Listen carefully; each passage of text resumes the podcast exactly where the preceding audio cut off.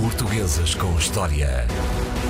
Na semana do 25 de Abril, uh, remoeu-se à procura de personalidades que marcassem e que não fossem propriamente muito uh, mediatizadas nesta altura e decidiste escolher muito bem, não é? Uh, sim, é, quando, quando, estamos muito próximo dos acontecimentos históricos, como é o caso da Revolução de 25 de Abril de 1974, é sempre difícil fazer esse balanço que estavas a descrever entre. Quanto tempo precisamos? entre personalidades eh, de. Bem, é difícil porque isso depende muito da maturidade histórica e até do gênio de, de, de, algum historiador que consiga esse distanciamento. Esse é sempre o desafio. E atenção. 50 que, anos? Sim, eu diria que talvez 50 anos, 100 anos, se calhar seria mais favorável, mas atenção que isso também é depende das revoluções, mas como eu dizia, depende muito do, do historiador uh, e da capacidade que, que nós temos para construir essa objetividade. Também não é impossível que se consiga, e esse é o grande desafio da, da, da arte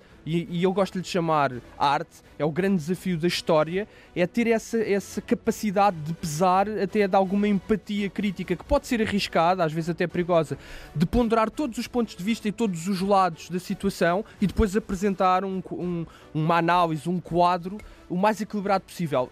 Não é preciso. Hum, ser muito explícito para que se perceba logo que este distanciamento, este pesar de todos os lados, é sempre muito arriscado, porque implica alguma contemporização por convicções políticas que nós, em democracia, por exemplo, consideramos nossas adversárias, como é o caso dos regimes autoritários. No caso do 25 de Abril, eh, há, há essa dificuldade quando estamos muito próximos, porque há muitas personalidades de quem se fala muito e há até rivalidades, porque muitas dessas personalidades também ainda estão vivas e, e é também um problema que é mediático, mas que também é histórico, quase do ponto de vista técnico, tentar descobrir e descortinar quais foram as personalidades mais importantes na, na Revolução.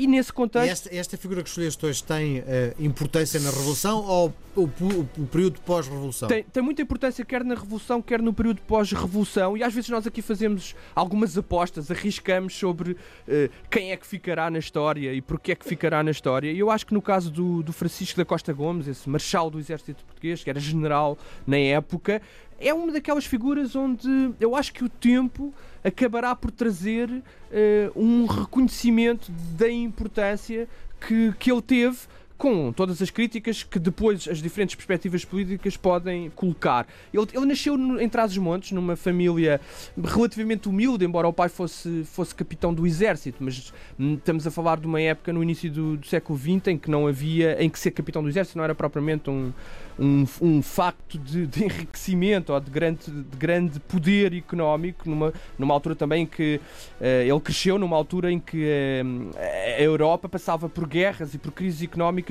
violentíssimas. E ele ficou órfão, Francisco da Costa Gomes, muito cedo, com cerca de 8 anos, o que tornou desesperadas as condições económicas da família e é por isso que ele acaba por ingressar no colégio militar e fazer uma carreira no exército. Não até se pagava?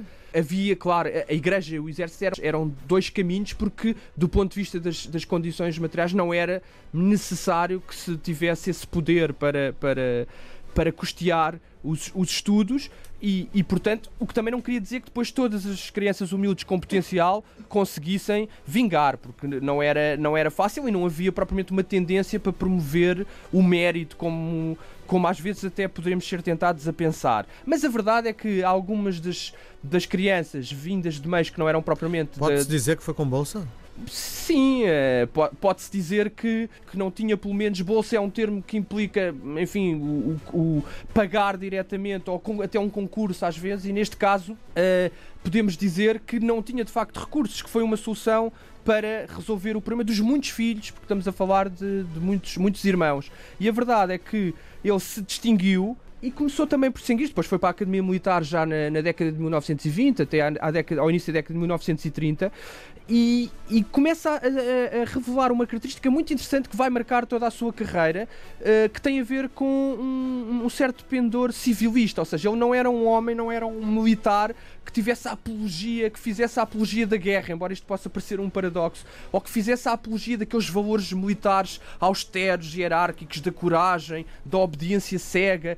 Isto vê-se em coisas como, por exemplo, ser alguém que que não, que não recomendava e trabalhou para isso que a farda não fosse demasiado utilizada, ou seja, não era um daqueles oficiais que gostasse da dimensão militarista da sociedade e que os, os militares andassem sempre fardados e que, e que, as sociedades tivessem essa presença muito forte do exército e da vida uh, militar. Tanto é assim que ele depois acaba por se licenciar em matemática na Universidade do Porto. Isto é muito interessante porque nesta época nos anos 40, 50, era muito normal os oficiais saírem da instituição militar e irem às universidades Uh, licenciarem-se. Isso aconteceu com diversos oficiais do exército português.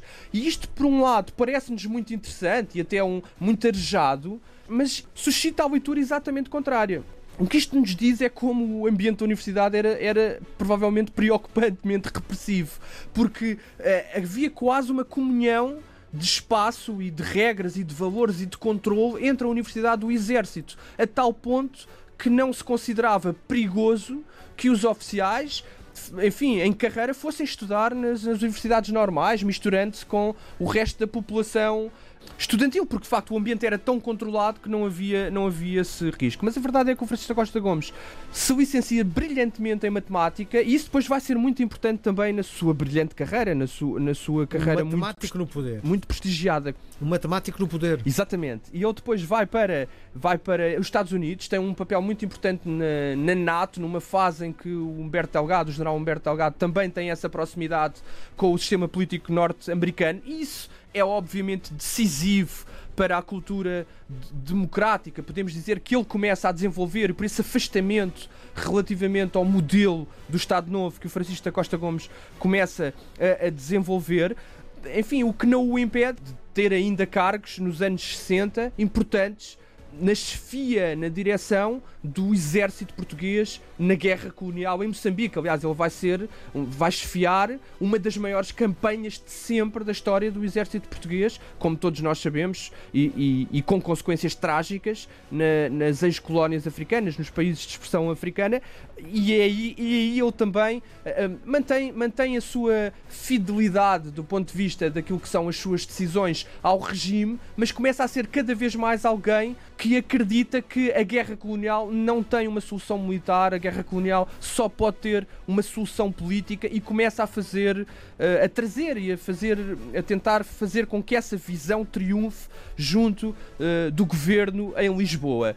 Acontece que nessa altura final dos anos 60 é precisamente quando depois aparece Marcelo Caetano no poder, como, como nós sabemos, com, quando Salazar acaba por morrer finalmente depois da célebre queda no forte do Estoril.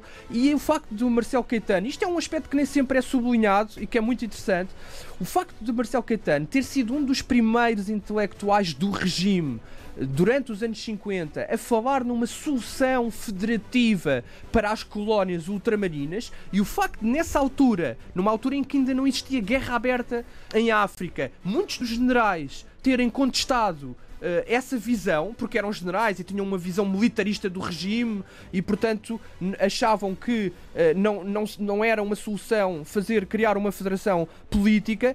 Isso, eu acho que isso acabou por funcionar contra o próprio Marcelo Caetano, porque ele ganhou esse ressentimento. Porque quando a guerra finalmente rebenta em África e quando muitos dos generais se apercebem que não é possível vencer aquela guerra e começam a propor uma solução política, há uma espécie quase de vingança do Marcelo Caetano, uma vingança cega e, e uma convicção de que não quiseram ouvir-me no tempo em que eu propus, agora vamos lutar até ao último homem. E eu acho que isso explica em parte aquela, aquela absoluta cegueira, aquele anacronismo, o absurdo do regime ter mantido a guerra colonial com custos de vidas humanas de portugueses e de africanos de facto impressionantes. De facto, quando chegamos a esse beco sem saída da guerra colonial, é quando, como é conhecido, o movimento dos capitães se organiza e o Francisco da Costa Gomes acompanha de muito perto o, o, movimento, os generais. Não se mete.